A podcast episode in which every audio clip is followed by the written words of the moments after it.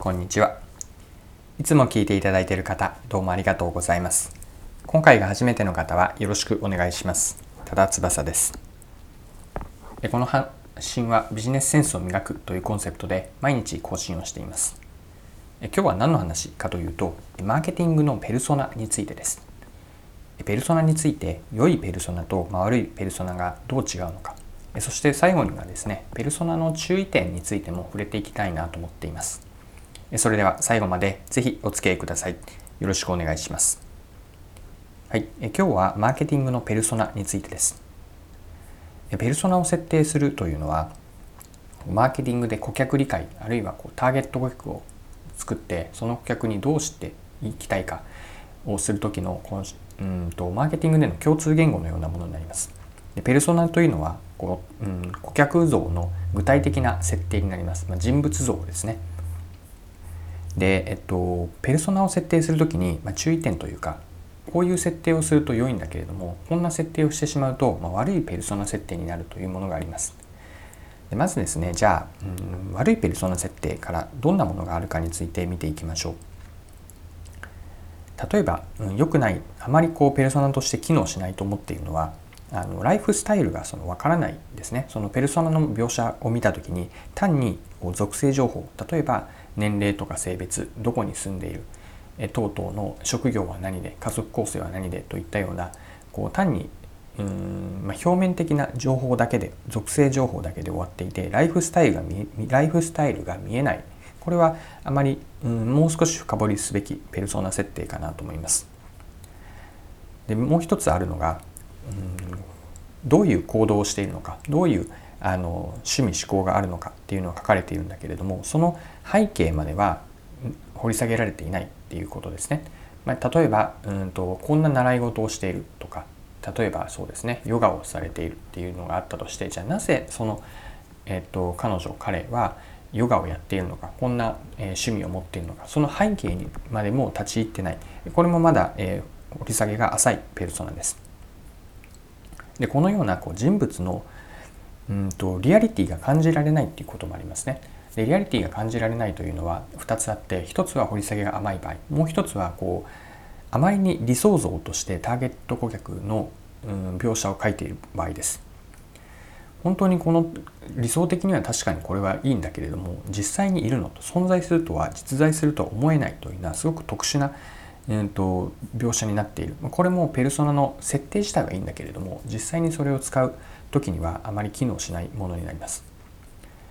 じゃあ今のものを、まあ、裏返しではないんですけれども良いペルソナとはどんな設定になるでしょうか。で順番に、えっ、ー、と、1つ目のあのライフスタイルに関しても言うとこう性別とか年齢職業の情報だけではなくてうんと趣味とかライフスタイルが分かる見えてくることですね。例えば休日の具体的な過ごし方はこういうふうにしている。平日も仕事が終わった後にこんな活動をしている。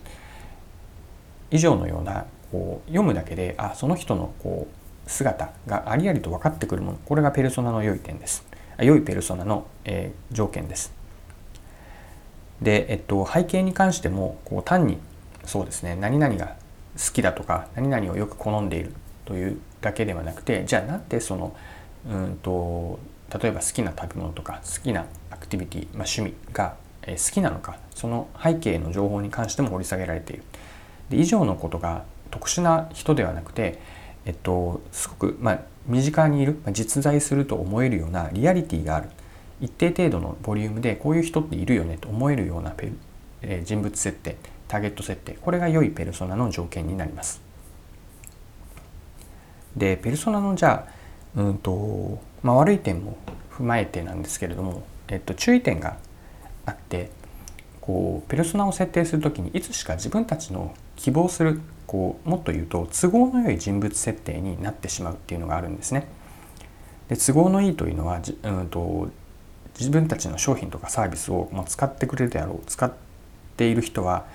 こう最初からこういうライフスタイルでこういう価値観を持っているというこう商品とかサービスから逆算をして、えっとまあ、理想的なペルソナになってしまうことなんです。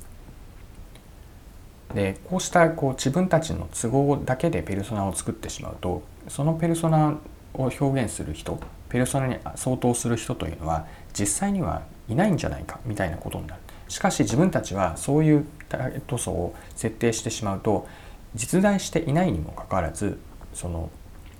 マーケティング施策マーケティングの戦略とか施策がそのペルソナのに沿って作られてしまいます、まあ、そうすると結局何が起こるかというと理想と現実のギャップが大きすぎていたとしてもすごくそのそういうペルソナを体現する人は少なすぎても、うん、そもそものこう売上の目標に達しないとか全然こう、うん、ビジネスとしてペイしないといったようなことがあります。まあ、したがってあくまでペルソ,、えっと、ペルソナを作る時のベースになるのは自分たちの都合ではなくて本当にその消費者像、えっと、実際の消費者を起点にこうベースにしてペルソナを設定する。まあ、そこから、えっと、実際の人がどういう、えっと、ライフスタイルでその、えっと、背景にある価値観とか思い好きなことは何かリアリティがあることのような良いペルソナにつなげていくこのリアリティが、えっと、重要になってくるのであくまでこの都合の良い人物設定にはしないという注意点があります。はい、えー、今回も貴重なお時間を使って最後までお付き合いいただきありがとうございました。このチャンネルはビジネスセンスを磨くというコンセプトで毎日配信をしています。次回もぜひ聞いてみてください。また、チャンネル登録、フォローしていただけると新しい配信を見逃すことがなくなります。まだの方はぜひフォロー、チャンネル登録をよろしくお願いします。それでは今日も素敵な一日をお過ごしください。